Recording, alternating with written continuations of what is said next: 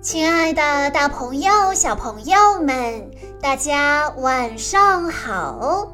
欢迎收听今天的晚安故事盒子，我是你们的好朋友小鹿姐姐。今天我要给大家讲的故事，要送给来自湖南长沙的田木子小朋友。故事来自《爱跳舞的孩子》，故事的名字叫做。别放弃，小雅。小雅热爱芭蕾舞，她非常努力，但是在芭蕾舞课上，每当贝辛格女士拍手数拍子的时候，小雅就完全听不到音乐声，她整个人摇摇晃晃、跌跌撞撞的。她会不会放弃她热爱的芭蕾舞呢？让我们来一起听一听今天的故事吧。小雅喜欢跳舞，她和她的芭蕾熊芭芭拉会随时随地地跳起双人舞。他们有时在草地上跳，有时在小溪边跳，有时跟随浮现在他们脑海中的音乐跳。看到小雅这么爱跳舞，妈妈把她和她的姐姐爱丽丝都送到了舞蹈班去学芭蕾舞。芭芭拉只能待在小雅的书包里。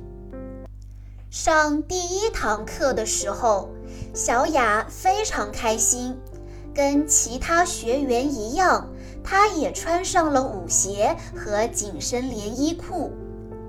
其他学员走向把杆时，他也跟了过去。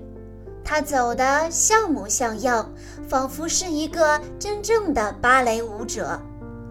贝辛格女士发出了指令：“一位。”小雅早就知道这个了，她还知道二位、四位和五位。接下来，一位头发上别着梳子的女生开始弹钢琴。贝辛格女士一边拍手一边说：“一二三四，一二三四。”但是这时候，小雅完全听不见音乐声了。啪啪啪啪，一二三四。只能听到这些，因此，当贝辛格女士说“小跳”的时候，小雅慢了一拍；当贝辛格女士说“原地旋转”的时候，小雅撞到了一个梳马尾辫的女孩子身上；当所有学员都在做迎风展翅的时候。贝辛格女士走过来，对着小雅一个人轻声说：“一二三四。”小雅晃晃悠悠地摔倒了，她觉得这一点儿也不像跳舞。不过每个星期六，小雅仍然带着芭芭拉去舞蹈班，她非常的努力。大多数时候能跟上滑步的节奏了，而且他终于能做迎风展翅了，甚至还能做大劈叉。有一天，所有学员的父母都来舞蹈班参观，学员们排成一行做猫跳，钢琴声那么响亮。贝辛格女士数拍子的声音也那么响亮，小雅停顿了一下，于是其他学员撞到了她的身上。下课后，贝辛格女士对小雅的妈妈说：“没关系，并非所有人都能成为舞者。她是个可爱的孩子，跳得很开心，这就够了。”回家的时候，小雅抱着芭芭拉走在妈妈和姐姐的前面。她不是个可爱的孩子，跳的也不开心，一点儿也不。走到小溪边时，小雅停了下来，她只想坐坐。她的芭蕾熊芭芭拉却不干。芭芭拉想跳舞。小雅说：“嗯，那好吧。”于是他和芭芭拉在小溪边跳起了双人舞。他们又来到了树林边跳，树枝在唱歌。然后芭芭拉当起了观众，小雅独自在草地上跳舞。在草地上，她能听到风中的音乐。小雅没有注意到，那位头发上别着梳子的女钢琴师正穿过草地。她也没有注意到，那位女士停下了脚步，和芭芭拉一起看小雅跳舞。小雅终于跳完了，她听到了掌声。这种掌声不同于贝辛格女士的拍手声。女钢琴师说：“你跳得太棒了。”小雅大吃一惊，她的脸唰的一下就变红了。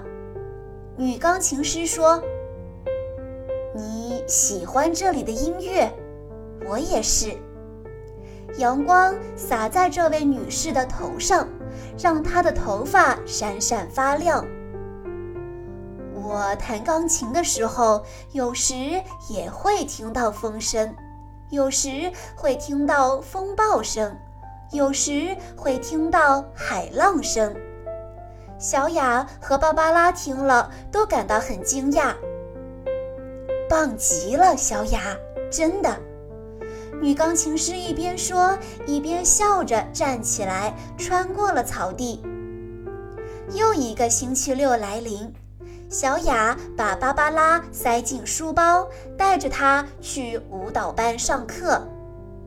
贝辛格女士说：“拉伸。”小雅就拉伸。贝辛格女士说：“一位、二位、四位、五位和蹲。”小跳，小雅都一一照做，她甚至还做了好几个猫跳。但是贝辛格女士拍手的时候，一二三四，一二三四，小雅只听钢琴的声音，她听到了海浪在拍击沙滩，风暴在怒吼。树枝被风吹得哗哗响，于是她尽情地跳起舞来。贝辛格女士说：“哇，小雅，你真是个了不起的芭蕾舞者。”那天离开的时候，小雅对着那位头上别着梳子的女钢琴师微微一笑。每个星期六。小雅都去舞蹈班上课，她的芭蕾熊芭芭拉也去。一到教室，小雅就走向把杆，认真地做好每一个动作。不过，小雅和芭芭拉还是最爱跳双人舞。他们有时在草地上跳，有时在小溪边跳。有时跟随浮现在他们脑海中的音乐跳，小朋友们坚持任何一项兴趣爱好都是不容易的，就像故事中的小雅一样，她在刚开始的时候只能听到老师拍手数拍子的声音，却听不到音乐声，所以她总是会乱了节奏，要么就是慢半拍。要么就是快半拍，而在这个过程中，他学会了坚持，不言放弃。希望大家通过这个故事，能学会勇敢地面对挫折，遇到困难积极解决。也许你和故事中的小雅一样，都上了舞蹈班，或者上了画画班、轮滑班等等。既然学了，就要坚持的学下去，不要轻易放弃哦。以上就是今天的全部故事内容。在今天的故事最后，田木子小朋友的爸爸妈妈想对他说：“亲爱的宝贝，今天你四岁了，爸爸妈妈用这个特殊的方式表达对你的爱与祝福。谢谢你陪着我们一起成长，用你的童心童真拥抱这个世界，尽情的享受美好的童年吧。好啦，今天的故事到这里就结束了，感谢大家的收听。更多好听的故事，欢迎大家关注微信公众账号“晚安故事盒子”，也欢迎家长朋友们添加小鹿姐姐的个人微信：幺九九四幺二零七七六八。我们下一期再见喽！